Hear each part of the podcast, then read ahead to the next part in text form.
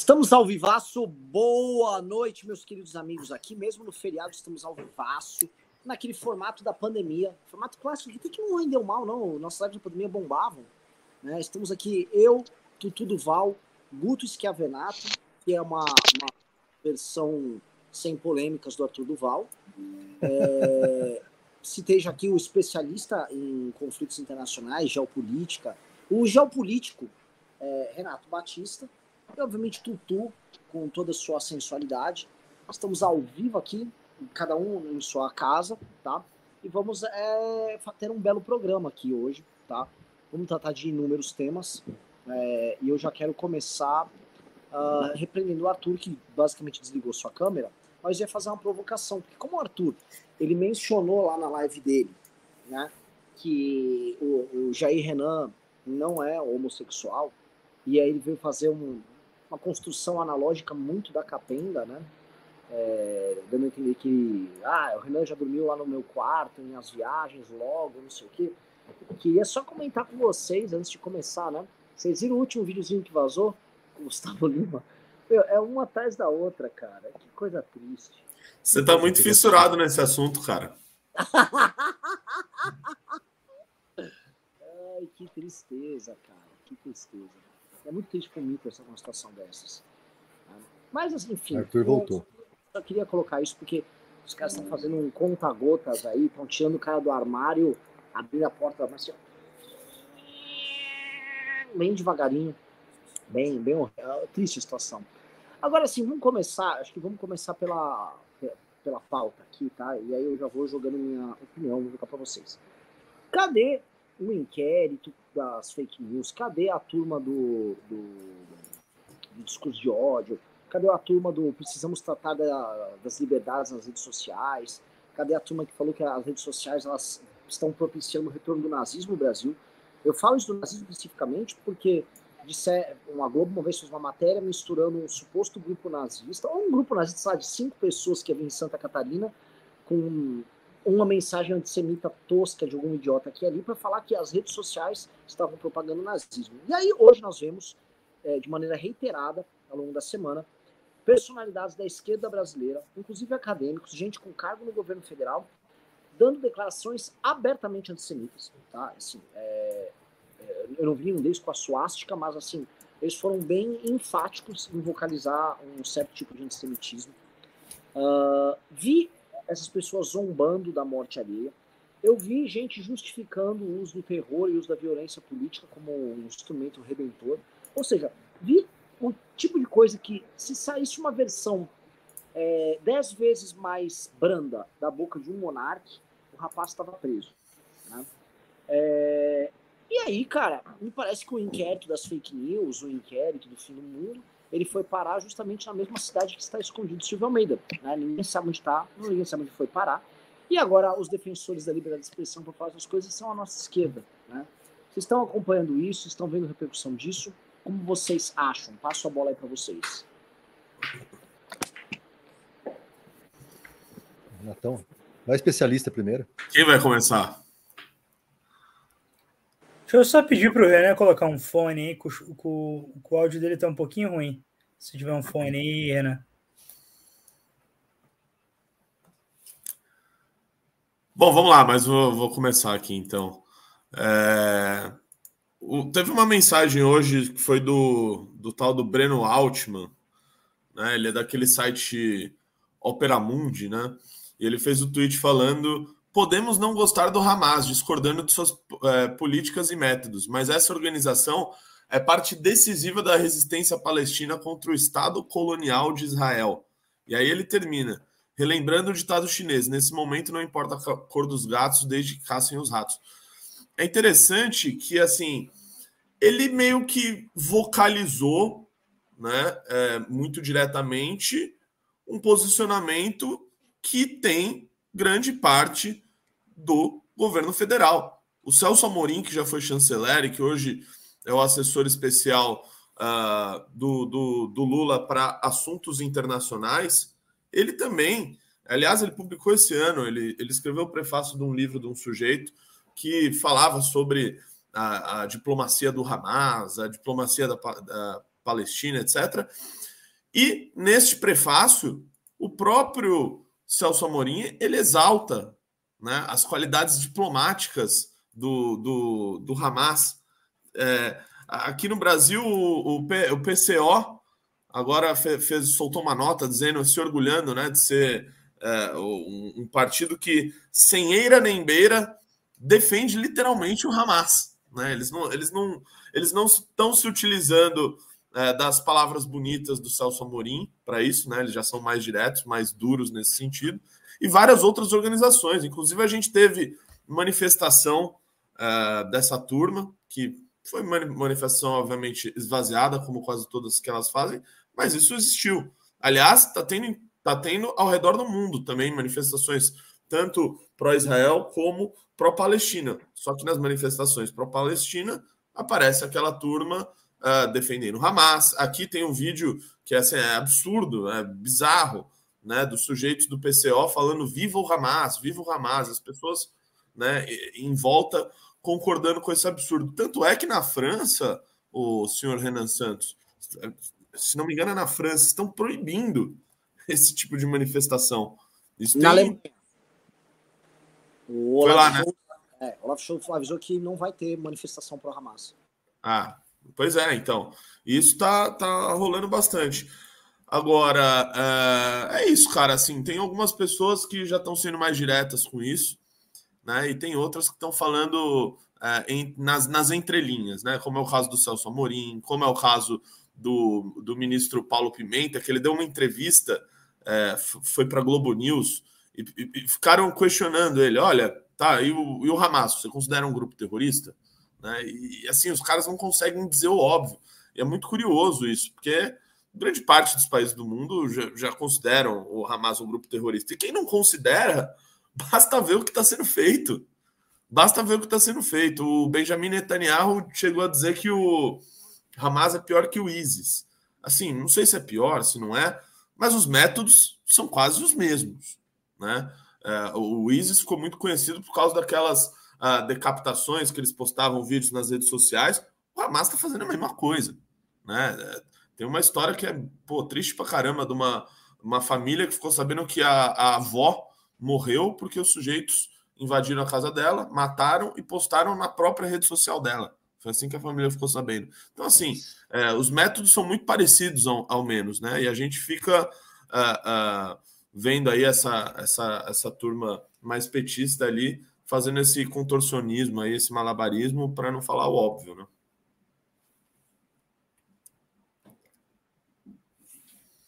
Bora, Guto, bora, Boa. turma. Bora, vamos lá. Bom, eu acho que a gente pode é, analisar sobre o aspecto geopolítico, mais macro, que o Renato é mais especialista, mas o foco nosso vai ser a discussão sobre o que está acontecendo aqui no Brasil, né? E foi muito engraçado que esses dias, né, a gente tem postado algumas coisas é, contra o Hamas, contra o que foi feito, e assim, tem dois métodos de passada de pano que eu vejo como muito claros, né? Um, o cara chega e fala: "Ah, mas Israel não é boazinha, né?" Também. Esse é um jeito que eles falam, né? É, da questão da, da, invasão do Hamas. É, eu vejo grave a forma como o governo se pronuncia. Todas as democracias do mundo estão condenando o Hamas e o Brasil é, simplesmente não condena, solta uma nota sobre a, a, morte de um brasileiro, dizendo que foi um falecimento, né, e não um assassinato. Eu assisti o depoimento de um rapaz, um dos sobreviventes que estava naquele bunker, fugindo da, da festa. E é de arrepiar, assim, o, o, que esse cara viveu. Os caras jogando bomba de, de gás, né, os, os combatentes, né, os, os terroristas do Hamas jogando gás dentro do bunker, e ele se sentiu ali naquele momento como se estivesse em Auschwitz mesmo, relembrando o passado do povo dele. E foi, e foi granada, e foi bomba, e, e tiroteio. Dos 50 ali aproximados que estavam no, no, no bunker, ele mais quatro pessoas sobreviveram. É, então não dá, não tem como passar pano para isso. Né? Não, não, não, não, existe como passar, não tem humanidade que aceite passar pano para uma situação dessa. Né? E, a, e, o ambiente extremamente polarizado, né? Eu vi alguns tentando se esconder, como Silvio Almeida, não se pronunciar, é, alguns tentando partir para o lado mais radical, que são esses partidos mais, uh, mais à esquerda, radical, Teve a Glaze ainda falando que, que achou uma brutalidade a reação de Israel, né? É, e tem o governo brasileiro que simplesmente não se pronuncia. Isso é, é triste. Manda ver, Tutu.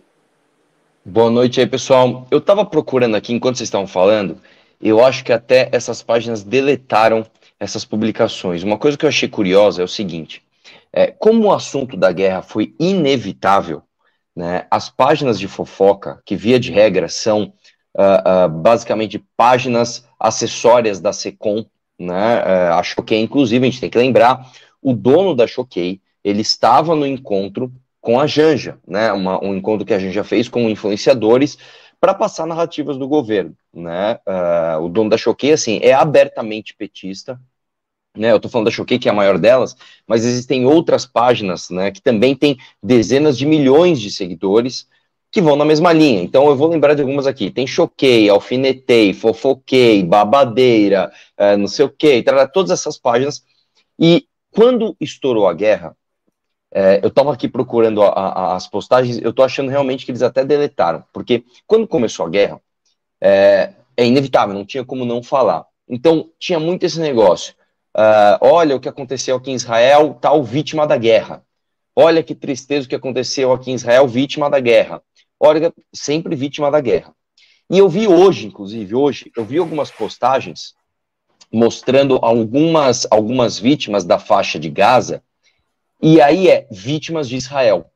Né? Eu vi uma das, uma das postagens, até que eu estou procurando aqui, não achei, é, basicamente o seguinte: gente, que triste Família, uh, família disse que teve que sair de casa porque Israel ligou, Israel ligou, avisando que iam uh, uh, demolir tudo ou acabar com tudo, né? Aí eu entrei para ver o comentário, os comentários que estavam nessa, nessa postagem.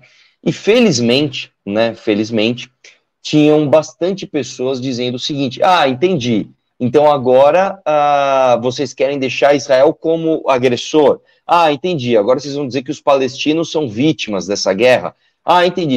Eh, que vontade de fazer com que Israel seja uh, o culpado, né? Então as próprias pessoas perceberam, né, o que está acontecendo. Uma, uma, uma, uma repercussão interessante que a gente pode também notar é o seguinte: o Justin Bieber, né, primeiro ele falou que ele estava uh, uh, triste com as mortes e triste com o que estava acontecendo de uma maneira de uma maneira ampla, de uma maneira genérica.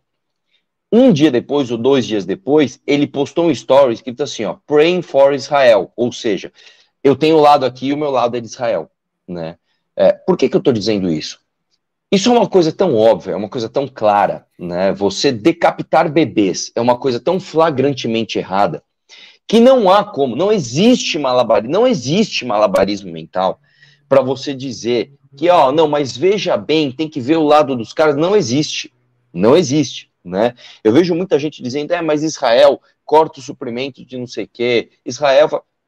Tudo bem, cara, quando você está numa guerra, né, é, é, esse tipo de, de, de atitude, ele, ele, ele, ele, ele é, eu não vou dizer esperado, mas ele não é como você decapitar 40 bebês, assim, não tem a... isso é tão, assim, isso é tão, como eu vou dizer, tão flagrante, que o Putin teve que se manifestar, e o Putin disse o seguinte, olha, se os homens quiserem lutar, Deixem eles lutarem, mas deixem as mulheres e as crianças de fora. Quero lembrar que é o, Putin, Putin foi o homem que, é, que invadiu a Ucrânia e não teve nada de ah, só homem vai ser vítima aqui. Não, foi para cima de civil, explodiu o hospital, não teve, não teve dó nem piedade de ninguém.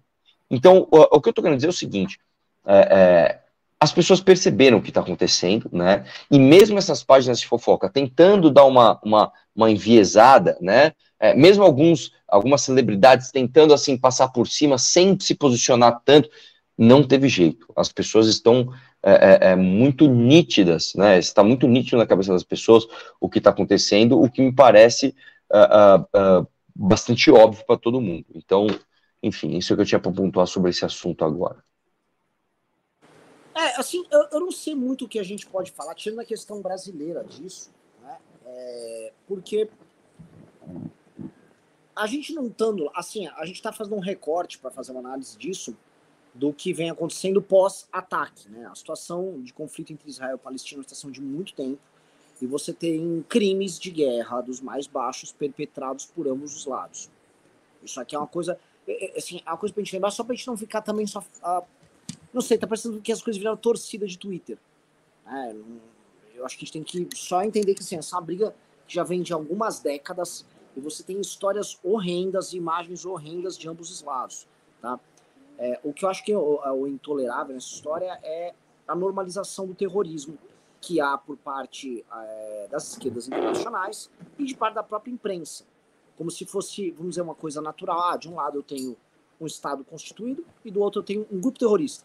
E, você, e eles fazem uma falsa equivalência, porque o terrorista ele faz uso do terror como algo normal, não é sancionado por causa disso, não é responsabilizado por nada e tal, é, e por muitos é celebrado. É, mas essa guerra é um negócio muito complicado, porque assim, eu, eu também entro no Twitter vejo a galera, vejo muito agora, especialmente galera de direita aqui, algumas coisas nos Estados Unidos, é, no lance, tipo, ah, taca bomba, vai pra cima, e tipo, taca, tá, tá, taca bomba em quem exatamente, sabe? Tipo, no Hamas, eu, assim, eu sou da tese que tem que não existir mais pessoas afiliadas ao Hamas. Elas têm que ser fisicamente eliminadas. Mas, uh, ah, para além disso, a guerra é sempre uma merda. E vai ser uma merda que vai acontecer. E já está sendo uma merda. Então, é, essa torcida que eu vejo rolando no Brasil é, e em outros lugares é uma torcida muito sádica. Fica cada um escolhendo um time e fazendo sua respectiva torcida aqui em cima de uma treta que você não é parte, né? É, a gente tem, eu vejo assim, ó, a opinião que a gente tem tendo. Obviamente, nossa opinião está muito mais pró-Israel do que qualquer outra coisa, mas é uma opinião que está dentro da sensatez. Eu não vejo ninguém do MBL, ó, não deve existir a Palestina. Agora, muita gente. Rapidinho, tem uma criança aí em algum lugar. A sobrinha tá aqui do lado. É... Batman, né? É, lindeza. Ela tá mal aí. Tá, tá atrapalhando o barulho? O que, que ela tá achando dessa questão aí em Israel, Renan? É, assim, ela é. Minha sobrinha, ela é meio judia, né? O pai dela é judeu. Então ela já tem uma opinião formada. Ela, então, minha ela, solidariedade a ela. É, ela, por ela tava bombardeando já lá. Então, é. Mas, posto isso, eu, eu, eu, só quero falar isso porque, assim, muita gente na direita, eu tô vendo muita gente brasileira falando merda, cara. Enfim, vocês querem girar de assunto ou querem manter esse Não, só, só um comentário, Renatão. É, o que eu vejo muita gente falando também, né? Não pode igualar Hamas à Palestina, né? Colocar todos no mesmo patamar. Essa é uma outra, uma outra passada de pano, né? Mas o que a gente vê, o que a gente viu ao longo do tempo, foi eles mesmos fazendo a conexão, né? Esse público de esquerda é, conectando Hamas à Palestina. E está ficando cada vez mais claro isso. A gente viu alguns, algumas publicações do Brasil 247, se não me engano, né, que mostrava o líder do Hamas junto com Lula. Então não tem como desvincular. Né, não tem como desvincular. É, é lógico, tem a causa palestina e essa causa é justa, é nobre, tem que se chegar a um consenso, embora seja muito difícil. Mas quando você tem do outro lado um, um grupo político que quer exterminar a, a, outra população, quer exterminar o povo de Israel, não tem como a gente aqui fazer passada de pano para esses caras falando que não é a Palestina, né, que é uma coisa diferente da outra, porque eles mesmos se colocaram no mesmo pacote, são eles que legitimaram isso. Eu queria colocar um videozinho rapidinho para vocês reagirem de algo que aconteceu na PUC do Rio, pode ser? Manda. Deve ser da menina, né? Da judia. Eu gostaria de começar falando que eu estou vendo vários alunos aqui de diferentes cursos que estão tomando muitas anotações e lançando assim com a cabeça, é, realmente escrevendo e anotando o que os professores estão dizendo. É, tem muitos judeus aqui nessa sala e tudo que a gente queria poder estar fazendo agora é estar sentado anotando. Mas o que a gente está fazendo agora é recebendo notificações. É, ataque do Hamas em Ashkelon, em Shomron, Agora, durante a palestra, a gente descobriu que o nossa colega Judia, aqui do Rio de Janeiro, foi morar em Israel, Bruna, foi encontrada morta. Ela estava na festa que o Hamas é, invadiu, que o Hamas entrou sequestrando, matando, estuprando mulheres judias, colegas conhecidas. Tá? E eu te peço, por favor, que nesse momento que é tão difícil para a gente, você possa escutar o que uma judia tem para falar. A gente está te pedindo esse, esse lugar, porque... Eu sou judia também, eu entendo a sua dor, mas, mas... essa é uma discussão acadêmica. Eu te peço para fazer uma pergunta. Tá é, eu vou continuar um, um, minuto. A gente tem um grupo aqui que muitos de nós estão concordando, e todos aqui, a maioria, eu sei que você também é dia, respeito você por conta do dia, mas todos os judeus aqui não concordam e não se sentem representados pelo. Todos eu não sei, mas eu quero dizer que 95% não estão se sentindo representados, pelo Michel Guerra. Não estão. Nós não nos sentimos representados. Ele não está aqui representando ninguém, ele está aqui como professor, elucidando um tema.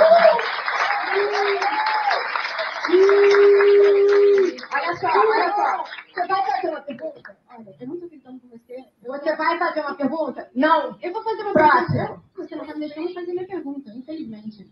É, eu tenho uma pergunta. Eu teria uma pergunta. Bom, você, você vai fazer uma pergunta? Faça então. Eu não estou entendendo porque você está gritando. Faça a pergunta. Bom, a minha pergunta é a seguinte: por que, especialmente nesse momento de tanta dor, tanta dor, agora eu estou gritando porque é realmente é dor física, é dor física, é assim. Faça a pergunta. Por que, que o professor, Gente do que céu. agora já não está mais aqui, que está aplicando prova, disse que a- repudiar o que o Hamas está fazendo é o mínimo, é o mínimo. Mas por que, que é uma resposta? Por que, que isso é uma resposta e não um ataque? Isso é um ataque.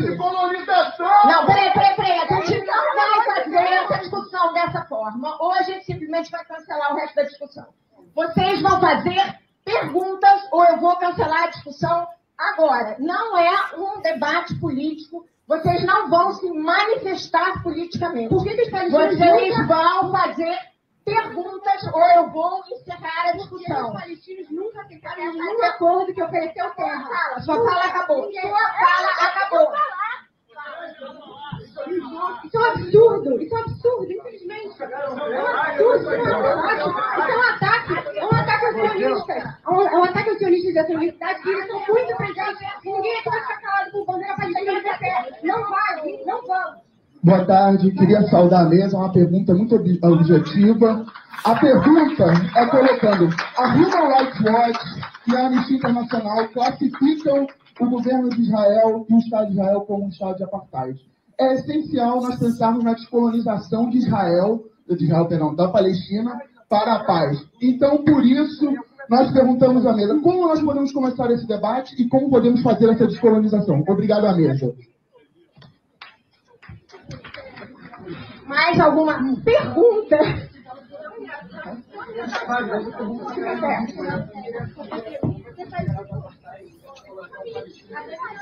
A gente não está ouvindo, fala. Eu queria, eu queria saber, na verdade, como é que é?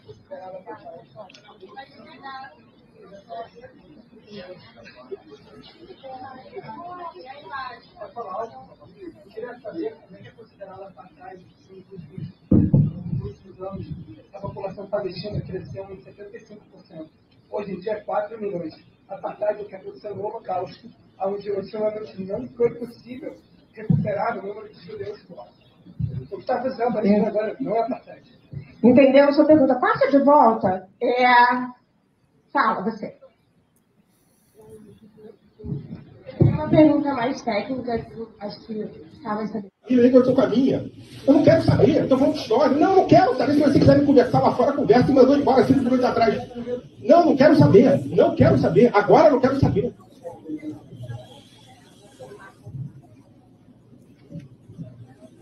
Não tem condição.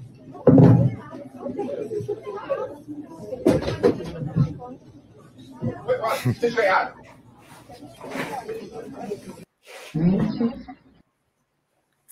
Olha, nada que a gente não veja nas universidades brasileiras, né? O contraditório sempre sendo cerceado.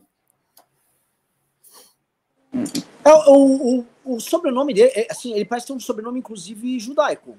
German, não. né? É, o Michel German. Michel German, eu falei, pô, será que não. Que o, o que tem de judeu de esquerda, já, já peguei assim.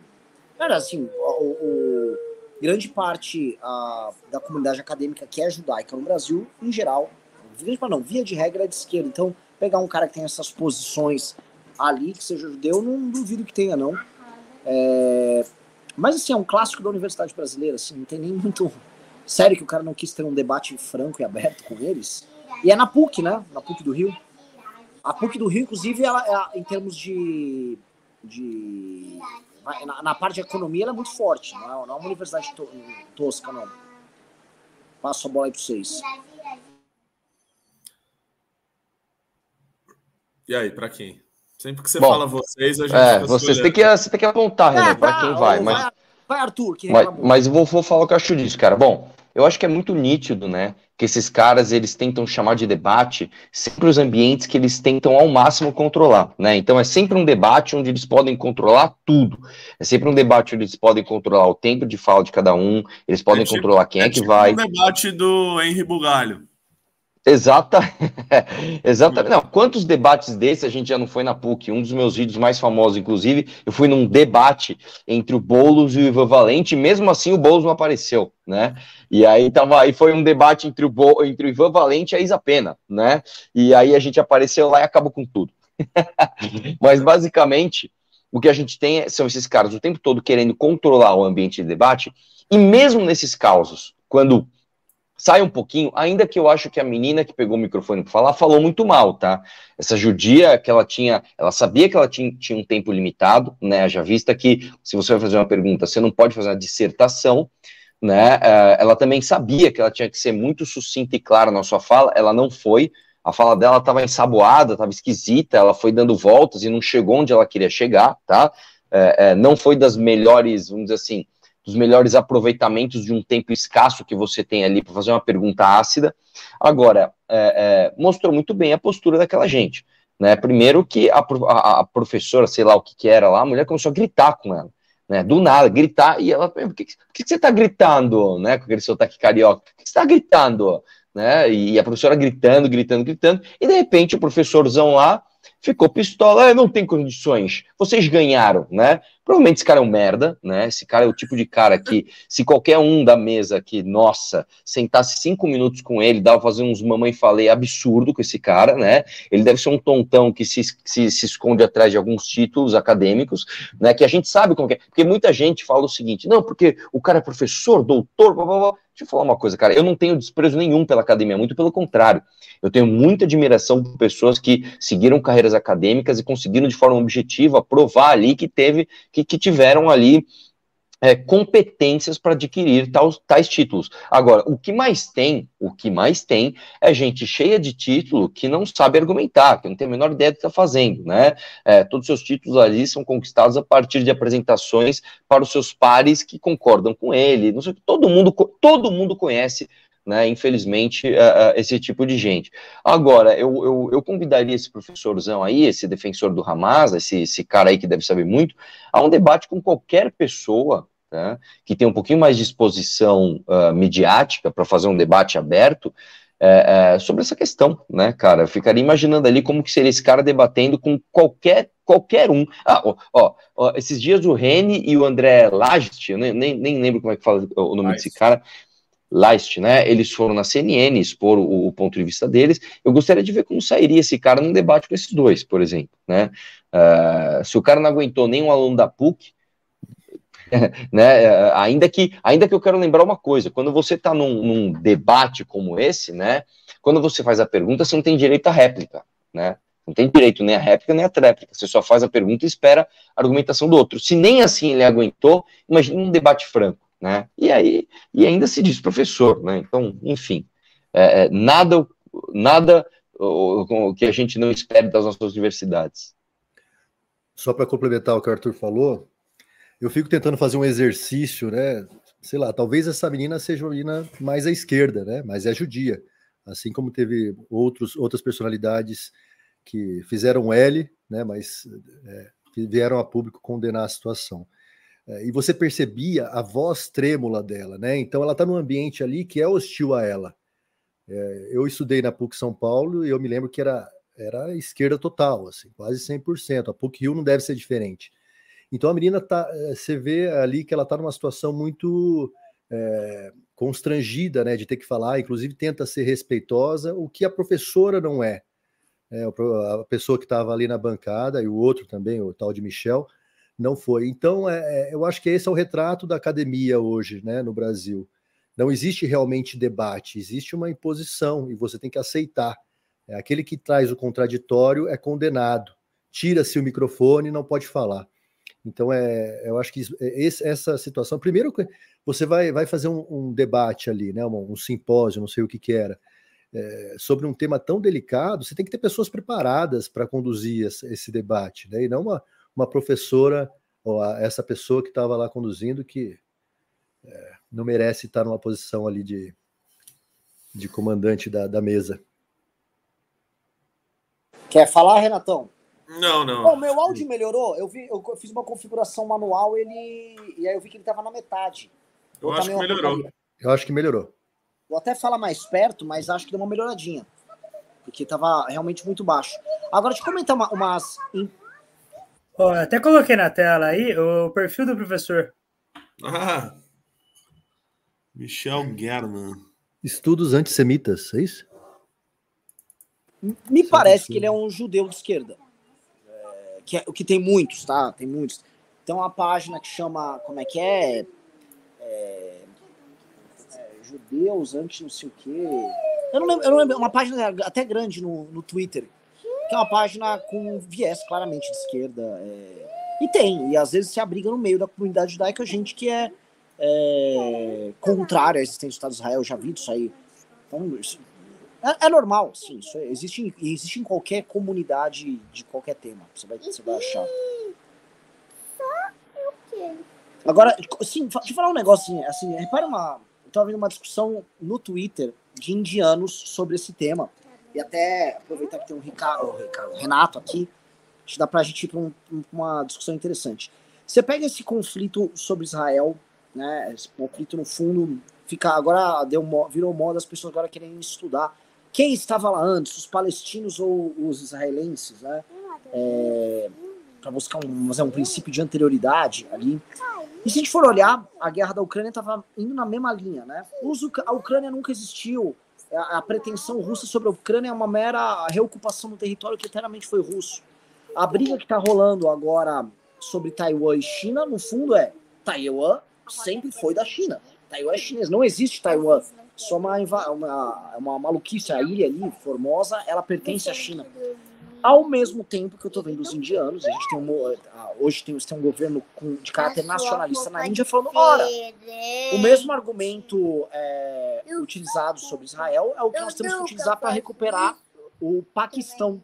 Porque o Paquistão é instalado num terreno que historicamente faz parte do Hindutva e é uma terra que bastante foi dividida ali, inclusive pelos próprios ingleses no período do fim da, da colônia ali, como uma forma de acomodar os muçulmanos. E agora os indianos acham que tem uma pretensão histórica ali, mas me parece que toda essa discussão que a gente está tendo aqui, hoje em dia, é, a gente vê um resgate de argumentos históricos, de vínculo não apenas cultural, mas um vínculo histórico, étnico, por vezes religioso, entre um povo e uma determinada terra, e esses quatro temas aqui, porque são as quatro das regiões mais é, problemáticas do mundo, né? A região ali de Israel, a região da, das bordas da Rússia com a Ucrânia, a questão do Mar Amarelo com a China e ali aquela sul asiático ali do da, da Índia com, a, com o Paquistão. É, os quatro, em certa medida, travando discussões que podem levar o mundo a uma guerra, ou todo mundo fala que a tal da famosa Terceira Guerra Mundial ela vai se dar especialmente nesses quatro pontos, e todos eles usando argumentos similares. Queria jogar essa bola aí para vocês, que é, no mínimo, interessante, né? Renatão, você é melhor para falar sobre isso. Cara, eu vi uma. Um colega nosso postou, Renan, talvez você tenha visto. É... De deixa eu ver se eu acho aqui. Se alguém quiser ir comentando por enquanto, um minutinho. Nosso amigo Lúcio. Deixa eu ver se ele já apagou isso aqui. Uh... Putz, não achei. Não achei. Bom, ele, ele ia falando sobre o, o que tinha lá, uh, ali na região de Israel, uh, da faixa de Gaza, antes, né? E ele vai fazendo. Uh, enfim, vai, vai vendo o que tinha antes, antes do Império Otomano, etc e tal. Cara, sim, eu não sou muito apegado a essas questões históricas, mas me parece que tinha ali um império. Uh, um império. o Império, o Império, qual que é o nome? Vai falar dos caldeus? É, é, coisas, coisas tipo esses daí. Né? E acho que eles se apegam muito nessa história para enfim, para reivindicar o território. Agora, a diferença para esses outros aí é que nos tempos modernos teve a solução dos dois estados e quem não, quem não aceitou foi a Palestina, né? É, eu, eu, não, eu não. Eu acho complicado a gente ir para essa argumentação meramente histórica sobre pertencimento e vínculo de um povo com a terra, porque se a gente for para esse argumento. Nenhum Estado existe. Nenhum Estado existe, vai embaralhar tudo. Todo mundo. Pô, vou dar exemplo dos indianos. Tem um povo. Eles se estabeleceram ali naquele território há pelo menos 3.300 anos. É, eles teriam uma pretensão, então, sobre o Paquistão. Então, vai estar uma guerra nuclear entre ambos. O fato é o seguinte: você teve um movimento sionista, você teve é, judeus ocupando já uma área dentro da Palestina, é, com aquele fim do Império Otomano. Essa ocupação ela passou a ser preenchida por judeus que saíram de uma não só de uma Rússia, mas de uma Alemanha, uma Polônia em guerra, lembrando que já estava havendo cortinas de ferro nesse período, ou seja, é, e houve perseguição muito pesada dos regimes comunistas aos judeus, tá? Isso precisa ser colocado também. Então, a necessidade da existência de um Estado judaico fez-se necessária. Isso a gente. A necessidade fez necessária, fez, né? Fez necessário fazer isso. E, cara, o, o ponto, o, o, ponto problemático é: houve a, a, criação do Estado de Israel, havia a, a ideia de ter dois Estados, só que foi decretada uma guerra quase que imediata. E eles estão em conflito permanente desde então. Estavam né? espalhando um mapa meio fictício ali, ah, basicamente Israel seria uma pequena faixa de terra e eles ficaram permanentemente ocupando espaços é, ilegítimos, descumprindo acordos. Quando na verdade eles estão em estado de guerra permanente, já ocuparam até mais espaço. E em termos militares eles poderiam se bobear ocupar o Egito ali. Eles tiveram uma guerra com o Egito, eles passaram a rapa em todo mundo. Então, uh, é, é uma situação complicada porque há uma não aceitação do mundo islâmico da existência de Israel. É... Mas, assim como, vamos falar real, não vão acabar com o Paquistão? Ou seja, vamos dizer, os, os, os povos muçulmanos se impuseram ali sobre território indiano, eles são maioria ali na região do, do Paquistão. A Índia não vai invadir o Paquistão e destruir tudo. É fato que Israel existe e eles não vão poder alterar isso. Então, como o fato está dado, se adaptemos ao, ao, fato dado, o fato está dado. Não vão arrancar Israel de lá. Então, em nome de um convívio, que as partes cedam, entendam, ó, foi colocado lá, eles existem, eles estão instalados aqui, façamos a paz, então. Mas é, a, a gente está falando também de. A, a Jerusalém, por exemplo, é uma cidade sagrada para cristãos. Falando verdade, hoje cristão no, nessa, nessas coisas nem conta mais. O mundo cristão está desaparecendo em grande medida. Mas para judeus e para muçulmanos, Jerusalém é uma cidade sagrada. Então, os muçulmanos vão argumentar que não, isso aqui tem que ficar sob nosso controle. E quando esteve sob nosso controle, nosso controle isso, eu já vi essa argumentação. É, cristãos e muçulmanos tinham acesso. Durante o Império Otomano havia essa, esse livre, essa livre circulação de, de uh, pessoas de religiões diferentes, etc mas eu não acho que isso vai ser resolvido porque não o argumento até liberal, o argumento moderno do convivência pacífica é, e, países diferentes, eu não acho que isso vai eu, se dar tão eu, fácil. Uma grande advogada aqui me mandou lá o texto, mas basicamente é, é, vai voltando no tempo até falar dos, do, da teocracia das doze tribos de Israel e etc. Enfim, mas você já, já, já refutou essa argumentação. Agora, duas coisas. É, Primeiro, o Hamas. Como princípios, quais são os três princípios do Hamas? Promover a religião, promover a caridade e destruir o Estado de Israel. Destruir o Estado de Israel. O, o, o Estado de Israel reconhece a autoridade nacional palestina na região da Cisjordânia. Né?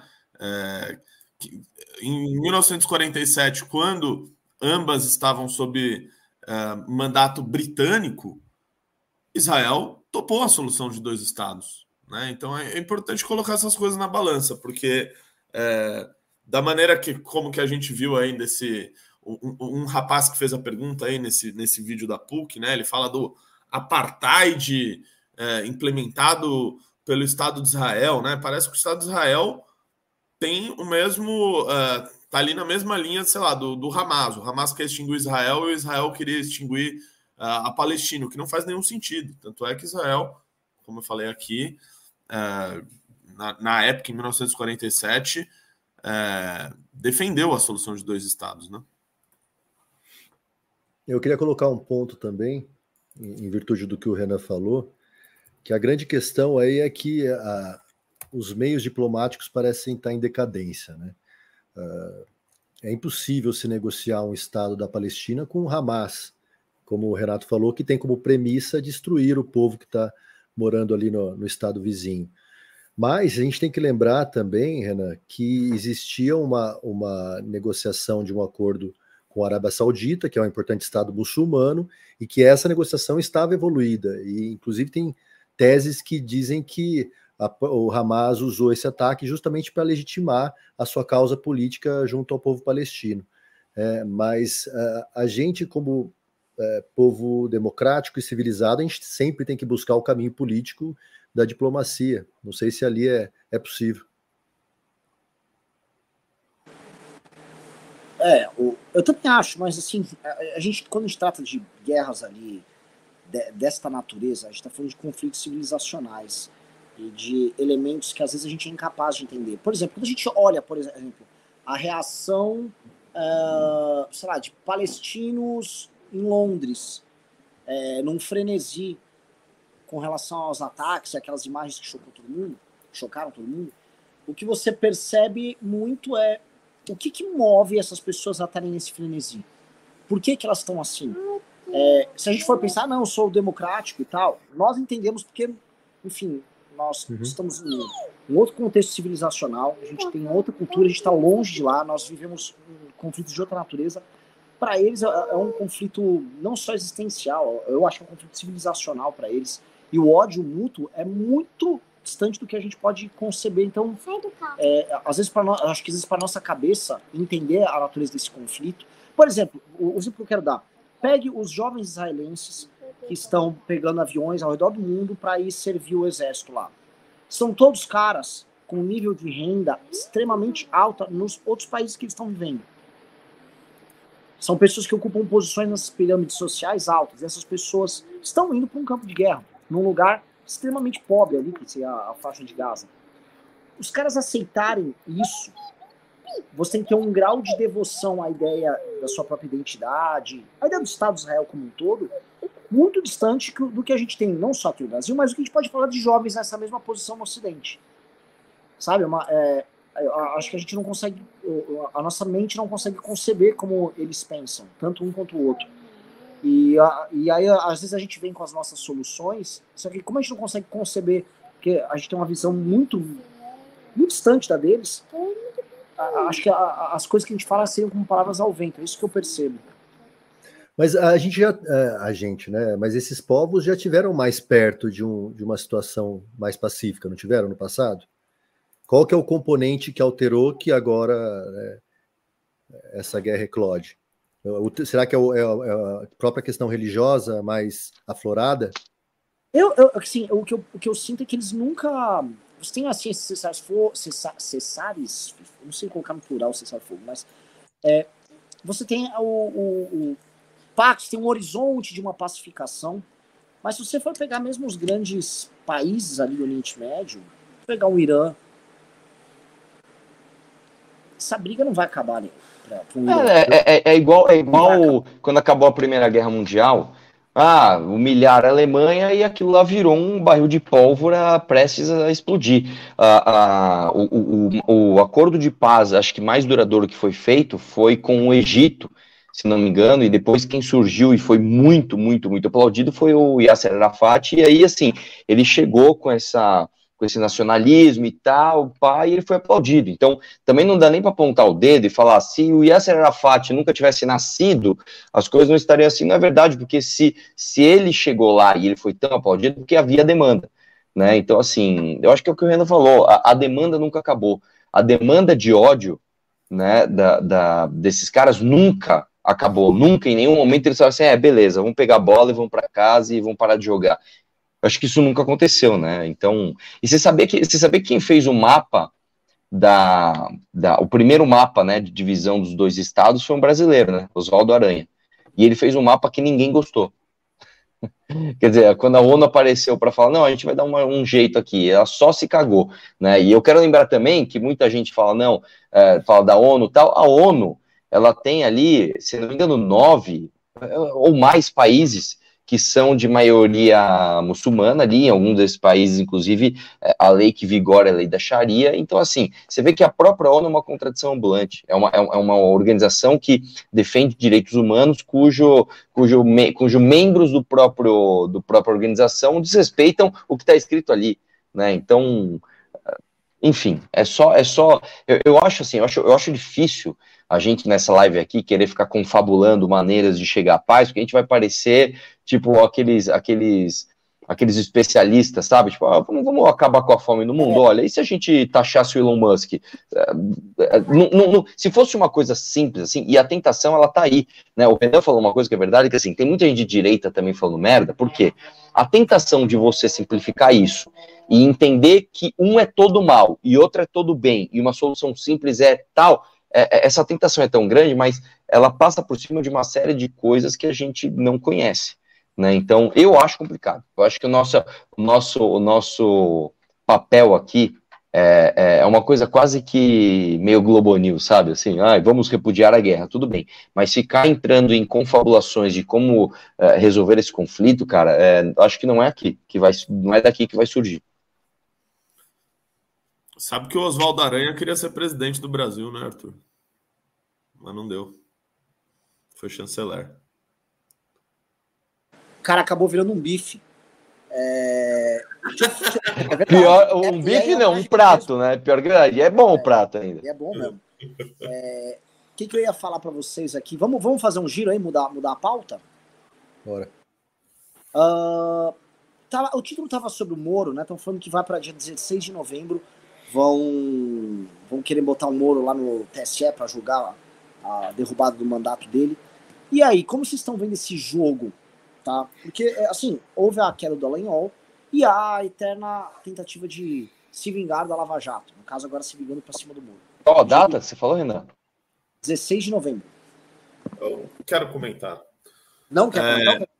Não, eu quero comentar porque é o seguinte: é, sempre que tem esses julgamentos aí, eu me lembro do, do julgamento do Dallagnol, né? Todo mundo ficou especialista em processo administrativo disciplinar do Ministério Público. É, agora no do Moro, vamos discutir o que é pré-campanha, o que não é, é, se você se lança para um cargo, sai para o outro. No, no, final das contas, todas essas discussões é, jurídicas de nada importam de nada uhum. importam. O que, o que importa são as movimentações políticas.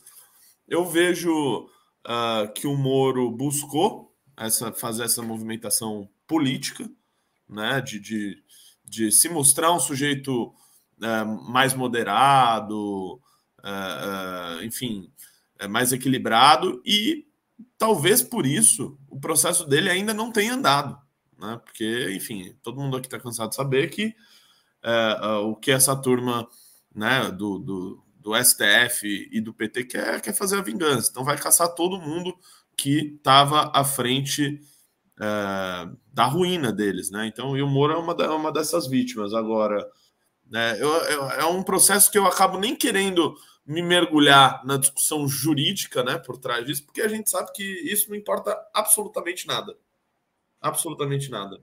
Os caras, enfim, querem ir para cima dele e no final das contas vai ser uma composição política que vai definir se o Moro que está tendo seu mandato pedido pelo PT e pelo PL, né? Importante lembrar isso daí.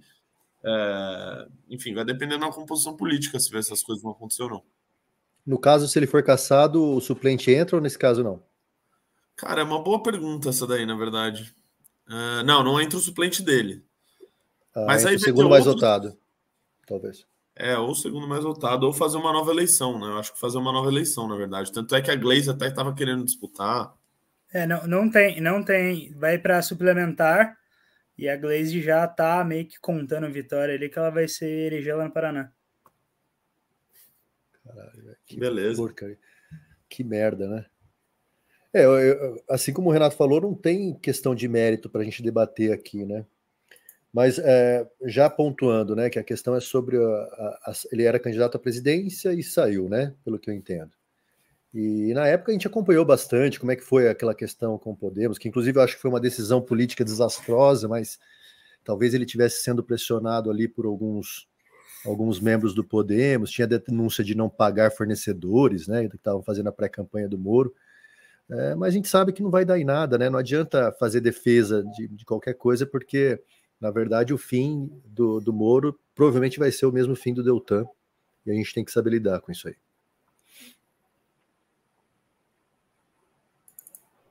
Eu concordo com isso. Eu acho que o Renato falou muito bem, né? O Moro, ele é odiado pela esquerda, tá? É, e não é só pelo PT, ele é odiado pela esquerda como um todo. O Moro é odiado por grande parte da direita bolsonarista, que nunca perdoou o Moro pela aspas, traição dele ter saído né, da, da, do governo Bolsonaro e saiu ali atirando, né? O Moro não é bem quisto né, por uma galera uh, que é de direita e anti-Bolsonaro, e o Moro é odiado pelo meio jurídico, né? E o Moro também é odiado pelo, pelo STF, especialmente pelo Gilmar Mendes, que é um homem que manda muito, né? Portanto, Uh, a gente tem, antes de você entrar na, na, questão jurídica da coisa, você tem uma, uma questão política muito complicada, porque basicamente ninguém quer, quer ajudar. Né? Basicamente interessa a todo mundo caçar o Moro. Né? É, e aí a gente tem no Brasil esses problemas, porque a gente tem em 2023 né, a discussão de grandes teses de uma, de uma, de uma Constituição né, de 88, que estabeleceu regras, e o tempo todo essas regras estão mudando. Né? É, é, é, e assim, por mais que se tente justificar né, juridicamente, não, veja só, a linha aqui diz isso, diz aquilo outro, é, a gente tem que lembrar que no final do dia, muito provavelmente a gente vai passar esse Natal agora, né, em dezembro desse ano, tendo um presidiário presidente, um promotor caçado porque fez o seu trabalho, né, e o ex-juiz da Lava Jato também caçado. Provavelmente vai ser isso que a gente vai ter nesse Natal, né? E o ex-presidente, o, o, Bolsonaro, também inelegível. Né? Então, assim, eu acho que no fim das contas, cara, essa história inteira, é, independente do resultado que vai ter o, o, julgamento do Moro, que a meu ver é muito difícil ele reverter isso, independente do resultado, mesmo que ele reverta, é, é, a situação do Brasil é muito triste, cara. Nós estamos num problema assim. Parece, parece quando você está na areia movediça, quanto mais você se mexe, mais se afunda. Então, é muito triste esse, esse, esse assunto. Só comentar um negócio sobre problemas da direita e tal. É, a Carla Zambelli, hoje, hoje houve, houve em São Paulo um desses atos contra o aborto. Aliás, eu até fazer um lamento aqui, né? É, quando havia feito essa essa convocação para o dia 12, é, eu falei, pô, pode ser um negócio legal, um, contra um, um, mais uma arbitrariedade do STF, é, organizado por grupos católicos e tal. Foi ter o primeiro ato em BH. Quem tava lá? Eu, tá ok, tava eu. Virou um ato bolsonarista em que ele ficou falando dele próprio. É, é basicamente assim, a manifestação, 80% do que foi falado era sobre os temas do Bolsonaro. Então os caras conseguiram aparelhar até o tema do aborto. Mas aqui em São Paulo havia um caminhão do nas ruas. E sabe quem foi proibido de subir no caminhão nas ruas? Simplesmente Carla Zambelli foi proibida de subir no caminhão do movimento lá que ela criou ali e tal. O... Eles argumentaram porque ela estava encrencada ali com o Mas na prática, porque ela foi queimada. A Carla Zambelli foi ostracizada pelo bolsonarismo. Ela foi Joyce raça humanizada pelos caras. Ela foi vitselizada. Ela foi. Doriada. Doriada. Ela foi. Alexandre Fronteada. Alexandre Fronteada. Tô esquecendo o que foi o de educação, pô, esse nome dele. Vai entrar o Bizada. Vai entrar o Bizada. E aí eu pergunto assim: quantos votos você acha que ela faz na próxima General Santo Cruziada. É. Quantos Não, votos ó, ele faz na próxima? Ó, eu, eu digo o seguinte, cara: num, num país onde o, o, o João Amoedo, fundo novo, e depois é expulso, a Carla Zambelli, fundo nas ruas, depois não, não pode subir no caminhão. Te cuida, O- Renan o- Santos. O Renan Santos, fundo MBL e quase o Alexandre Frota pega a marca. o Renan Santos ainda estar no MBL é assim, é uma, é uma, uma exceção, cara. É uma coisa assim, é, né? É, temos que dar as palmas, né? E, e- e, assim, é Respect. impressionante como todo mundo que participou do impeachment foi caindo, foi caindo, foi caindo, foi caindo, foi caindo. É, Só só sobrou a gente. Só sobrou a gente, cara. Só sobrou a gente. E assim, cara, é, eu acho muito complicada a situação da Carla Zambelli, porque é, o fato é que ela não só está com o filme queimado né, com o bolsonarismo, mas ela também está enrolada juridicamente. A Carla Zambelli, eu não sei ainda né, como está o processo dela, mas a gente tem que lembrar que ela simplesmente sacou uma arma e saiu atrás de um cara na rua. Ela sacou uma arma e foi atrás de um cara, irmão. Isso é crime, cara. Isso é- não, não, não é assim, ah, puta, isso aí não foi legal, isso aí ela virou a política de um falou uma coisa. Não, não, não, não. Ela pegou uma arma e saiu correndo atrás de um cidadão no meio da rua. Né? E tem vídeo, né? Não é Nem que um falou, que o outro viu. Não, não, não. Tem vídeo. Cara, e ela, e ela ainda apontou a arma pra, pra aquela parede lá, velho. É verdade. Teve a Eu não lembro disso. Do que que é essa parte? Também não lembro, não. Ela ficou apontando. É que é um meme isso aí, né? Mas. Que na que foi perseguição mesmo. dela, ela, em determinado momento, ela tá apontando a arma pra, pra parede. Uma parede. Ah, Ela é uma idiota completa. A Carla Zambelli é uma imbecil, é uma das pessoas mais idiotas. Mas o que o Arthur falou é, é muito real. No impeachment, meio que tá sobrando só a gente. É, tá sobrando mais ninguém aí nessa história, cara. Lembrando que a Carla Zambelli não fez nada no impeachment também. Ela só se algemou com uma algema de plástico comprada no sex shop. É, Não, uma curiosidade sobre isso aí, ô Renan. Eu me lembro que ela fez essa. Ela se algemou com essa algema de sex shop lá no, no Congresso. Aí tinha um vídeo, né, do Eduardo Cunha, quando o Eduardo Cunha foi lá falar com ela, né? Aí ele foi meio que dizer: sai daí, sai daí, para com essa porra. Aí ele foi falar isso pra ela e tá filmando tudo. Aí ele, meu, mas você tá com a chave, você tá com a chave aí, né? Não sei o quê. Aí ela, tipo, fala meio de cantinho. Tá aqui, tá aqui. Tipo, sabe? é- é, aparece no próprio vídeo que ela divulgou isso. Eu me lembro muito bem. É, você vê como é tosco, né? Não, ela, ela ficou algemada lá, se a gente for lembrar, no período que a gente estava acampado, porque ela viu, ela que gosta de ficar competindo por protagonismo, ah, eles estão com um protagonismo muito grande, então eu vou fazer uma coisa ainda maior, eu vou me algemar. Só que é o seguinte, é, ninguém ligou no Congresso para o fato dela ter sido algemada. E ela nem sequer dormia lá, não é que assim, ela ficou algemada. É, Ela, ela entrava, ela ia de manhã para o Congresso, ficava ali uma, uma, duas horas com uma turma, eles se revezavam no, no algemar, almoçavam, ficavam mais um pouco no período da tarde e depois ela ia embora, tanto que ela ia, à noite ela passava lá no acampamento nosso. ah, entendi. Ela, ela, ela se algemava só no período no, no horário comercial. É, exatamente. Tipo assim, mano, até a greve de fome do garotinho foi mais dura do que ela algemada lá. Sim, sim. Só lembrando uma vez, quando teve a grande fome do garotinho, meu irmão criou uma página no Orkut falando, chamava Anthony Garotinho está com bafo. Aí ele.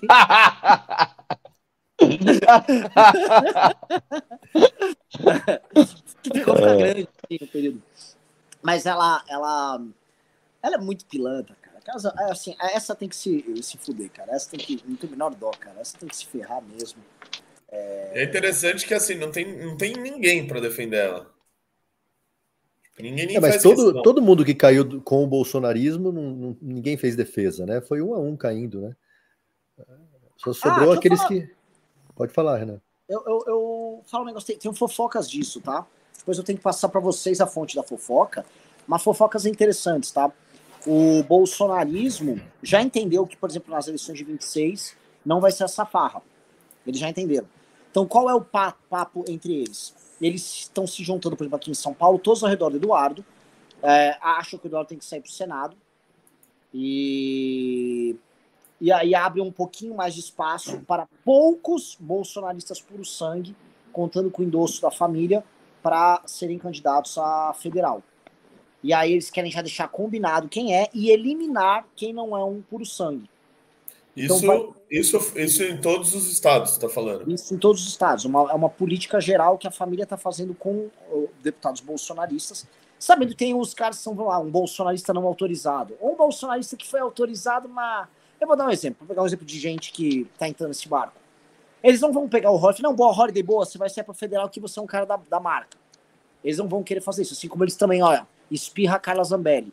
O, eu soube dessa aí, inclusive deles abordando a Carla Zambelli, que é tipo, gente, tem, tem quase um milhão de votos aí pingando, vamos pegar para nós, que é o caso da Carla. Então, uh, esse é o game que está sendo dado e muito foco na cabeça deles nas eleições para deputado estadual, para fazerem as dobras.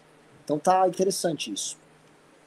Depois eu te conto a fonte aí, o, Renato, para vocês três. Mas achei, achei legal. Aliás, deixa eu fazer uma pergunta para vocês. Né? Já já vai terminar o, o, o, ano, o ano legislativo. Que balanço vocês podem fazer do que está acontecendo? Em termos de oposição, em termos de direita, o que vocês acham que rola? Olha, por um lado, tá aberto o microfone, né?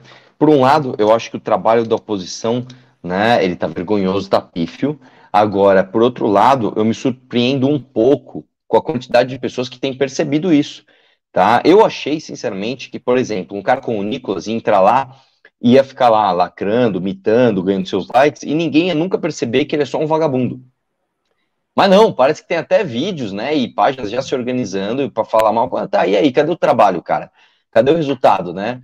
É, é, o, que me, o que me surpreende positivamente. Não acho que é um volume expressivo a ponto desses caras uh, uh, deixar de ganhar eleição, deixar de ser grandes. Né? A gente nunca pode uh, esquecer que o brasileiro tem uma capacidade incrível de votar em vagabundo. Agora, eu acho que a demanda para o tipo de trabalho que nós fazemos está crescendo cada vez mais. Né? Então, eu acho que esse ano mostrou isso. Essa é uma parte positiva desse, dessa salada de cocô que a gente está. É, eu, eu simplesmente não consigo ter uma percepção bem clara do, de oposição e situação, assim, olhando é, de quem já olhou outros legislativos, não está muito claro para mim essa divisão, esse trabalho, né? Tem o pessoal que veste peruca, o pessoal que dá showzinho lá, mas oposição de fato não, não tem, nem situação muito, né? Porque é, é tudo um bolo que passa através de emenda do orçamento secreto, é, é, parece um, um, grande bolo de centrão, assim, tirando algumas algumas peças ou outras que conseguem fazer um trabalho sério e inteligente, né? No, no, tanto do lado da esquerda como do lado da direita, né? Cara, eu, eu me lembro, o Guto, que o, o Bolsonaro tinha falado no início do ano, né? Eu não lembro para qual proposta ele falou, mas ele disse mais ou menos o seguinte: vocês precisam focar aí na CPI do CPMI do dia 8. Foca na CPMI aí. Ah, foi sobre manifestação do Dallagnol. Ele disse Isso. que não tinha que ter, porque o foco tinha que ser na CPMI do dia 8. Qual, assim, o resultado, o Dallagnol terminou caçado, ninguém é, é, assim, nem teve manifestação. Desagregou né? mais a direita. Desagregou mais ainda. E, o, uh, e a CPMI, assim, tá vexatória. Vamos combinar? É, a gente ficou o ano inteiro debatendo o negócio que aconteceu em janeiro. E essa CPI não está servindo para nada, porque uh, enquanto isso, no STF, tá passando lá a prisão uh, de 18, 19, 20 anos uh, dos caras que invadiram lá. E assim, a CPMI, que seria uma cartada de parte da oposição, né? Para responsabilizar o Flávio Dino, por exemplo, que o Kim fez aquela denúncia importante no início do ano, nada disso andou. Né? Assim, a oposição que faz parte da CPMI, CPMI foi engolida, foi dragada, não, não, não resultou em nada aquilo. Pior, né? Ficou, ficou mais feio ainda para eles. É, não, assim, a, a, o resultado final do ano, até assim, eu vou ter uma, lá no Congresso do MBL, eu vou ter um painel, vai ser acho que com o Arthur, inclusive, né?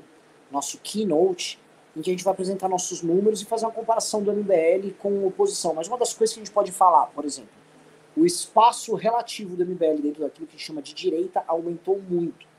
Tá? É, o MBL ele aumentou demais. Assim, é o primeiro ano com boom de crescimento de membros do MBL uh, ah, desde 2018. Assim, é o primeiro ano assim, de uma expansão muito sólida nossa. A gente teve, sendo bem honesto, de, de 19 para cá anos um tanto quanto difíceis, mas a gente solidificou nosso trabalho em, em vários campos. Né? Então, é, são duas coisas. Um, escolhas certas que a gente fez. E, de fato, o fato da gente não ter optado em ser vassalo do Bolsonaro não fez só que a gente não fosse punido por ter defendido o golpe de Estado, mas fez com que a gente tivesse, aqui estou falando em termos profissionais, que buscar a nossa visibilidade mediante exclusivamente o nosso trabalho. Tanto que isso acontece de uma maneira tão intensa que vagabundos, eu cito nominalmente, pavanatos, essa gente horrorosa, eles vivem de imitar a gente, é uma imitação mal feita, mas é imitar literalmente. Tem um gordinho que anda com ele, que imita aqui no Congresso do MBL, aí agora fica xingando, um fracassado, coitado. E que eles imitam literalmente tudo, só que na versão, ó, oh, estou imitando o MBL, mas eu gosto do Bolsonaro, tá? É como se fosse assim, uma, uma fórmula mental que na cabeça deles funciona.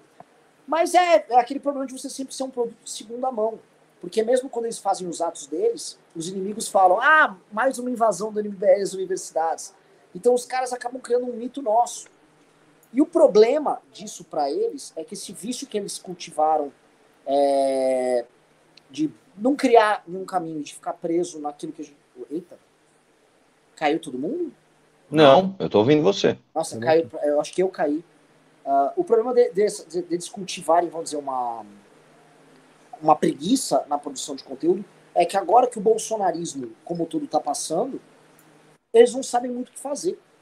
Eu não, você quer ver uma coisa? Esses dias, esses dias não, hoje, por acaso, eu lembrei do canal Hipócritas. Olha que doideira, eu sonhei com o canal Hipócritas, velho.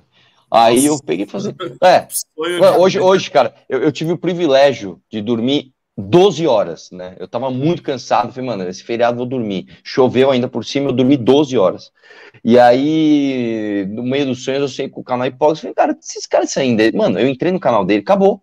O Hipócritas acabou. Cara, eu lembro uma época que o Hipócritas estava batendo, tipo assim, meio milhão de visualização por vídeo em 24 horas. Eu entrei e falei, deixa eu ver como é que estão. Isso acabou, velho. Acabou, o Hipócritas acabou. Né? É, é, é igual. Canal? Como é que é? Não tem, mas eu tô falando assim, tá muito baixo, cara. Enquanto isso, você pega, por exemplo, o canal do André Guedes, que eu lembro exatamente o que aconteceu quando o André Guedes começou a bater de frente com o Bolsonaro e o Hipócritas começou a puxar saco, o Hipócritas ficou gigante e o André Guedes ficou desse tamanho. E agora inverteu, agora o André Guedes está gigante e o Hipócritas está desse tamanho, né? É... Então, então, o fato de você não puxar saco de ninguém, você ter um trabalho consistente, baseado em quem você realmente é, dá frutos. Dá frutos. Você passa por perrengues, você sangra em alguns momentos, você não aproveita, né? Corta caminho que às vezes aparece aí, você não pega atalho, só que o negócio funciona, cara. O negócio funciona, né? Então. Quer ver uma coisa legal? É, pra gente usar como exemplo?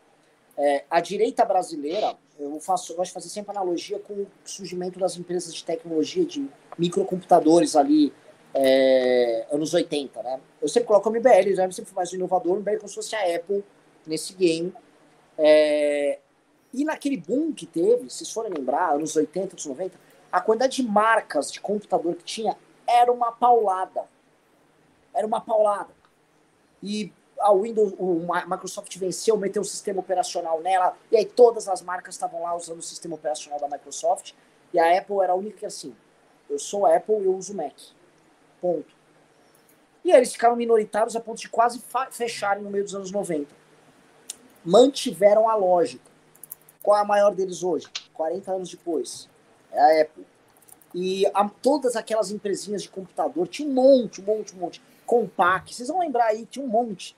Foram fechando, fechando. Hoje, no, se a gente for falar agora, é, a gente tem pequenos grupos sólidos que fazem, são obrigados a fazer um trabalho sólido. Então, a Samsung vai fazer um trabalho sólido, usando o sistema operacional da Google.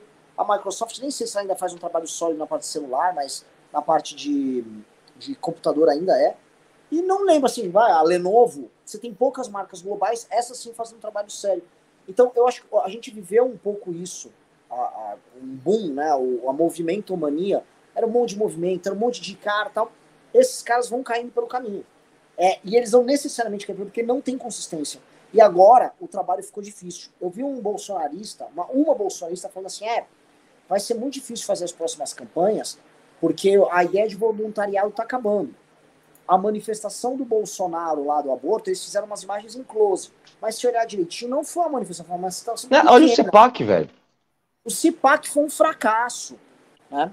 Outra coisa que a gente percebe é Ah, tá, mas é aqueles idosos que eram fãs do Bolsonaro. Bom, as lives do Sandro Rocha continuam botando 50, 60 mil pessoas diariamente. É, do que, que eles falam? Eles falam no mundo fictício, que chama Narnia. Eles estão falando do mundo fictício porque eles mesmos entendem que aquilo é um entretenimento para idosos. Antes havia a aventura real do Bolsonaro. Não, o Bolsonaro é presidente. Ele está com três copos verdes na mesa, cada um representando uma das forças armadas. A caneta está sem tampa, significa que ele vai usar a caneta. Tem uma, um copo d'água vazio, a onça já bebeu a água. Eles ficavam lá interpretando. Hoje não. Eles só estão vivendo um mundo fictício, para eles está tudo bem. Então eles não estão dispondo nem de muitos meios de ação. Então eu tendo a achar que algumas coisas na direita vão sobreviver, outras não. Eu acho que o MBL vai sobreviver. E acho que o MBL já passou esse processo. E ele é entendido pela política como alguém que já sobreviveu. E a, a política só quer saber como é que agora esses caras vão fazer para crescer. O, eu acho que o PL vai tomar o bolsonarismo sim. E o bolsonarismo vai virar uma, um fenômeno interno dentro do PL, até que ele pare de fazer sentido e esses nomes vão se bastando por si só é, e comprando outras causas, por exemplo, um conservadorismo evangélico, isso e aquilo. Eu não acho que o movimento liberal brasileiro resista, porque o movimento liberal vai virar o que é o Livres hoje. Eu acho que esses caras vão se juntar com a esquerda para seguir a lógica que é em todo lugar no mundo, que ser liberal é ser progressista. É... Então, portanto, aquele liberal guedismo, aquela coisa meio partido novo tal, que vai desaparecer. E meio que como força política vai ser só isso. Eu não sei se vocês concordam. Quero jogar a bola para vocês. Natão, quer que eu. Fala aí, Arthurzão. Não, eu concordo com isso. Eu acho o seguinte: uh, eu, eu, eu nem, nem, quero ir tão longe, porque assim, a gente tem que lembrar que o Brasil, por ser um país muito grande, e, e, a gente tem umas peculiaridades que às vezes aqui são mais férteis do que em outros lugares. Então eu não acho que simplesmente dá para olhar para o resto do mundo, né? No caso desse do, do Livres, etc., e achar que, que realmente. Eu acho que é a tendência, mas pode ser que alguma outra coisa, alguma outra peculiaridade bem brasileira apareça e a gente, né? Mas uma coisa que eu acho que é muito fácil de cravar é que o bolsonarismo em si ficou para a história. Vai ficar aquele negócio assim, ah, pô, lembra daquele cara? Né? Porque, como eu falei, defender o Bolsonaro, ele vai começar a trazer mais ônus do que bônus, né? O Bolsonaro, ele não é mais engajante como ele era antes, né? O Bolsonaro já, ele nunca teve tanta capacidade de transferência de voto e vai ter muito menos agora na eleição municipal. Uh, o Bolsonaro está muito enrolado com a justiça, o STF tem o Bolsonaro na mão. E eu, eu, eu diria para você o seguinte: o Bolsonaro está para o STF como o Jair Renan está para aquele assessor, tá ligado? Daqui a pouco o STF então, solta uma fotinha. Com você, o Bolsonaro tá tranquilaço. Não, não vai olha lá, olha lá, olha lá. E você Nossa. sabe que eu e o Renato, eu e o Renato, se a, gente, se a gente puser essa mesa de debate aqui, o Renan vai ser humilhado, porque basicamente os argumentos do Renan são, né, é, é, são argumentos que ele próprio já incorreu, né? Mas assim, é, foto vestido de mulher? Tem. Um monte de amigo então, gay? Pera, tem. Uh, tem, tem tudo. Vai, você tem o pacote completo, velho. Ele disse que ele dispõe de fotos, ou dispôs, ou que poderia dispor de fotos minhas redes, a gente fica no mesmo quarto. Portanto, o Arthur está colocando, se colocando na posição do meu namorado gayzinho. o que eu acho, no mínimo, triste da sua parte. Que seja, Renan. Na, na hora da guerra. Bolsonaro te coloca numa posição muito ruim. Digo, tá bom. É, é, é, aquela história. Pô, eu morro, mas eu mato um comigo. é, é... O cara é um viadão, meu. Deixa o cara ser viadão. ah, o que, que eu ia falar? Nem lembro, velho. Ah, lembrei. O SF vai ficar é, brincando com o Bolsonaro, né? Vai ficar brincando de cercando, sabe? Imagina uma criança uh, brincando de tirar as asas de um siriri, sabe? E ela vai lentamente torturando aquele inseto, sabe? Uh, é isso, cara. O STF vai lenta. É como se fosse um. O, o, Bolsonaro é como se fosse um rato de laboratório numa gaiola, e aí o, o, o, STF é um cientista mal que vai falar assim: deixa eu arrancar o rabo, ver como ele se, se, se comporta. E arranca o rabo, aí dói um pouco, depois cicatriza. Ah, deixa eu tirar uma perninha para ver o que acontece. Ah, deixa eu dar aqui esse, esse, essa substância para ver se ele fica mais fraco ou mais forte. Vai brincar com ele, tá? Ah, enjoei, pum, aí vai matar o pescoço dele. É, é, é isso que vai acontecer, né? Ah, e o Bolsonaro, cara como um bom general, né, que se preocupa muito com os deles, ele simplesmente vai falar pro batalhão dele aqui, ó, falou para vocês, irmão, a hora que ele puder, ele vai pegar toda aquela grana de Pix, se é que deixarem, e vai ficar aproveitando a vida dele andando de jet skis e lanchas, talvez até no exterior, e vai deixar os caras se matando aí pelo espólio, que vai ser um espólio cada vez menor. Então, eu acho que a vida do bolsonarismo vai se tornar cada vez mais triste, cara, e assim, a gente vai poder dar muita risada na cara desses caras. É isso. Cara, eu, eu quero que vocês estejam certos, tá? Eu quero que vocês estejam certos, mas eu sou um pouco pessimista. É, eu, só fazer uma ainda... pausa, desculpa. Só fazer um adendo antes que você fale. Isso não significa que eu acho que o Brasil vai ser dominado por um bom senso e por uma, por uma, de repente, uma capacidade cognitiva de escolher bons líderes. Não, por isso que eu falei. O Brasil é um campo fértil para brasilidades. Qual vai ser a próxima bizarrice? Não sei, não mas eu tenho muita certeza que não vai ser boa. É, eu, eu ainda acho que, pelo menos para a próxima eleição, 2024, para 2026, ainda tem um uma, uma capacidade aí de, de, de, de, ah, do, do, próprio Bolsonaro fazendo campanha para os seus candidatos ainda que vai ser ainda muito forte, ainda influencia em muitas das cidades brasileiras, inclusive para o executivo, né? É, é, pô, basta ver o que está acontecendo aqui em São Paulo, né? Do, enfim, do prefeito querendo o apoio do Bolsonaro, mas também não dá para colar muito, que também tem a rejeição. É, Aí o Bolsonaro ameaça lançar um outro candidato que prejudicaria uh, esse sujeito, enfim. É, eu, espero, eu, quero que vocês estejam certos. É, real, assim, o fato do Bolsonaro estar tá inelegível também influencia é. muito, influencia muito, porque ele não vai tentar dobrar essa aposta, ele é bem frouxo, se mostrou bem covarde, agora todo mundo já sabe disso, né? Então, é, o, fa o, fato dele estar inelegível, eu acho que, é, acho que pesa a favor do, do que vocês falaram. Né? Mas, enfim, é mais ou menos por aí. Eu acho que a, a, informação que o Renan trouxe a respeito dessa tirada de pé do bolsonarismo das eleições municipais é uma evidência clara de que está em declínio, né? Que, porque para mim é muito pouco ambicioso né, eles abandonarem esse projeto e escolherem meia dúzia para disputar a eleição de 2026. Isso é, é, tá para mim tá claro que o bolsonarismo está em declínio. E eu estou aqui no interior, então a gente tem, tem como saber isso com mais precisão, porque tem muito bolsonarista aqui, mas eles já estão mudando, né? Já tá. Talvez é igual o, o Arthur falou, né? Talvez seja uma espera por um novo, um novo líder, uma nova seita, um novo, um novo populista que, que apareça para abocanhar esse eleitorado. Mas para mim, bolsonarismo acabou. É, então, essa é a grande dúvida eleitoral. Eu acho que assim, vai ser importante em 24, vai eleger muita gente em 26, em 28 já vai ser meio ah, tal, em 30 vai ter um ou outro. Eu não acho que é uma coisa consistente. Porque ninguém é consistente. O problema é o longo prazo. Para você fazer o longo prazo, você tem que ser consistente. Ninguém Perfeito. ali vai fazer algo consistente. Ninguém. É, é, assim, quem, tá, quem fala que vai fazer algo consistente é, por exemplo, o Nicolas. O Nicolas vai lá e disse que vai fazer algo. Ele fez um post. Aí o post que ele dizia, vamos investir em revistas, em coisas e tal. Um, quem vai escrever a revista de vocês, Nicolas? Quem vai produzir conteúdo? Quem vai fazer o conteúdo? Do... Você não tem nada. Nicolas é um deputado que aparece lá para gerar um recorte embora. O, o, diálogo que eles têm entre eles é praticamente nulo. Aí sabe o que ele estava divulgando? A nova juventude do PL, lançada pelo Valdemar da Costa Neto. Era isso que ele estava lançando. Já nasce morto já nasce morto. Assim, antigamente, quando, eu no MBL, eu era meio paranoico, eu via concorrente em tudo, e, eu ficava, e aquilo até me motivava. Eu ficava, ah, ah, hoje, o Arthur já viu, eu era muito ansioso. Hoje eu olho assim e falo, para, tá, vai Lisboa, Nicolas, isso? Manda ver, garoto, vai, vai, vai tudo, vai. É isso, porque não, não vai, não vão fazer. Os caras tiveram ministérios para fazer isso. Os caras tiveram todo empresariado, o agro inteiro na mão, nunca sentaram para tocar. E mais, todo mundo que foi aliado deles hoje é um inimigo silencioso. O agro não gosta do Bolsonaro, tá? o pessoal do Republicano não gosta. Todo mundo fala mal dele por debaixo dos panos. Vocês acham que no fundo o Tarcísio gosta dele? Que o Zema gosta dele? O Zema está sendo cancelado por eles. Todo mundo. É que a diferença é que eles não são igual a gente, esses caras todos. E a gente é cara de pau, a gente é autêntico, então a gente manda tomar o cu. Eles não mandam, então eles ficam ali naquela. Oh, oh, oh. Vocês acham que o Dallagnol gosta do Bolsonaro?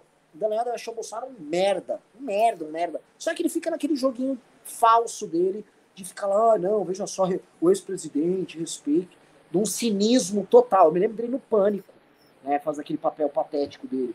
Então, é, lance assim, o que eu, quer, eu acho, né, assim, é que, no fundo, o que tinha para acontecer, aconteceu, e por mais que a fotografia, eles ainda sejam um bloco majoritário da direita, eles não podem fazer mal a mais ninguém na direita. Essa é uma novidade, assim. É, é, o Zema sofreu um cancelamento deles, mas tá lá de pé, continua governador de Minas. No fim do dia, eles vão precisar de pedir um cargo aqui, outro pro Zema. Tarcísio, mesma coisa. Já tomou as reprimendas deles ali. Então, sei lá, cara, honestamente, é... quando, como eles se construíram só com picareta e oportunista, a vida vai, vai andar. Enfim, vamos ler Pimba aí, ou Will? Seleciona uns 10 superchats pra gente comentar. É... Peraí, deixa eu só atualizar aqui rapidinho. A gente tá com um total de um pimba hoje, Ana. Oxi. Tá bom, então vamos ler um pimba. E aí, então? O Felipe Menezes mandou 1,99 dólares e falou: ótima live, viva a paz, Nanã, vem me algemar. Ah, olha o seu Diego ele. aí. O Diego Pulp. Ah, Não, meu Diego Pulp tá aqui, ó. Tá, tá aqui, ó. entendi, entendi. velho. É isso, galera. Então vamos ter que encerrar o programa. É isso. Quer palavras finais aí? Eu, cara, me sigam no Instagram. Me sigam no Instagram também, Guto Schiaveto. Sigam o Guto Schiaveto. E eu? Questionem tudo. É, Renan, faz o jabá do congresso aí, ó. Tá na tela, os ingressos estão acabando. Fato. Estão acabando os ingressos. Assim, eu nem tô fazendo muito jabá mais, porque tá acabando já, o ingresso, o congresso já vai lotar. Ah, vai ser um evento sensacional. Todo mundo tá vendo aí, tá? Que eu, eu estou, eu estou viciado em divulgar as cores amarelo, preto e branco. Né? Se vocês derem uma olhada nos meus shorts, na minha camiseta, cadê? Ó? Eu estou já na indumentária aqui. Tá? Qual a cor dos seus shorts, Renan? Branca. Ah, a Branco, calcinha é preto. preta, então, entendi. Ó. Branco, preto e amarelo, que eu acho uma combinação lindíssima. Entendeu? Vamos congresso calcinha? Entendeu? Calcinha, porque vai ser homossexual, você usa calcinha. É verdade, é verdade. O Arthur deve ter fotos disso, com certeza. Com certeza, com certeza. Com certeza. É. É, não, o Arthur, na verdade, não- ele só tava levando mulheres pra mim. E, é, é, eu deixei, eu sempre deixo o meu celular aberto, e aí ele acabou. Acabou pegando também um vídeo meu, que eu, né, que eu tava lá, peladão. Acontece. Assim, acontece. Esse Arthur sempre apronta, viu? Vazar é com ele mesmo. acontece, acontece, acontece. O pessoal que tá aqui na live, eu acho que é legal. Dá uma, dá uma moral pro Brigadeiro, que o Brigadeiro tá dando uma surra naquele, naquele gordo sujado lá do, do Xbox Mil Grau. Que quis debater com ele. O Brigadeiro tá na live lá, já, eu já vi um pedacinho, deu uma surra naquele gordo sujado. Sério? Que canal que é? No, no- é no canal de games dele. Vou te Ah, ele tá. Ah, aquele gordo bobo. Deixa eu comentar É um aquele negócio, né? Aquele gordo bobo tava zoando o Arthur dos áudios. Agora, no momento que as pessoas estão lembrando que ele fazia comentários assim, assim, antissemita é pouco a natureza dos comentários desse cara. Esse cara é um lixão. Enfim, eu, eu não dou atenção, porque ele, ele vive tentando beitar ali pra ver se a gente dá atenção pra ele. Mas, enfim, o Brigadeiro já, já cuidou. né? Aí eu, Pô, eu mas entrei onde numa, tá essa live aí? Vamos lá, vamos lá agora. Onde que tá? Eu entrei uma. Deixa, deixa eu abrir aqui, que eu tinha visto no Qual o nome do canal? É um canal de games dele. Eu tinha visto no Twitter. Deixa eu achar aqui rapidão.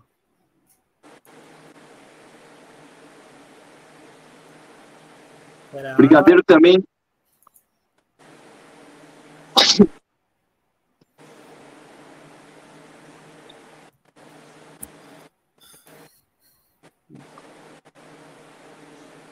Tá na, é o último, o último tweet dele lá, tem um link. Eu vou, eu vou, eu vou colar pra galera no chat aqui. Mas o nome do canal é. O nome do canal é, Game, é Gameplay Casca Grossa.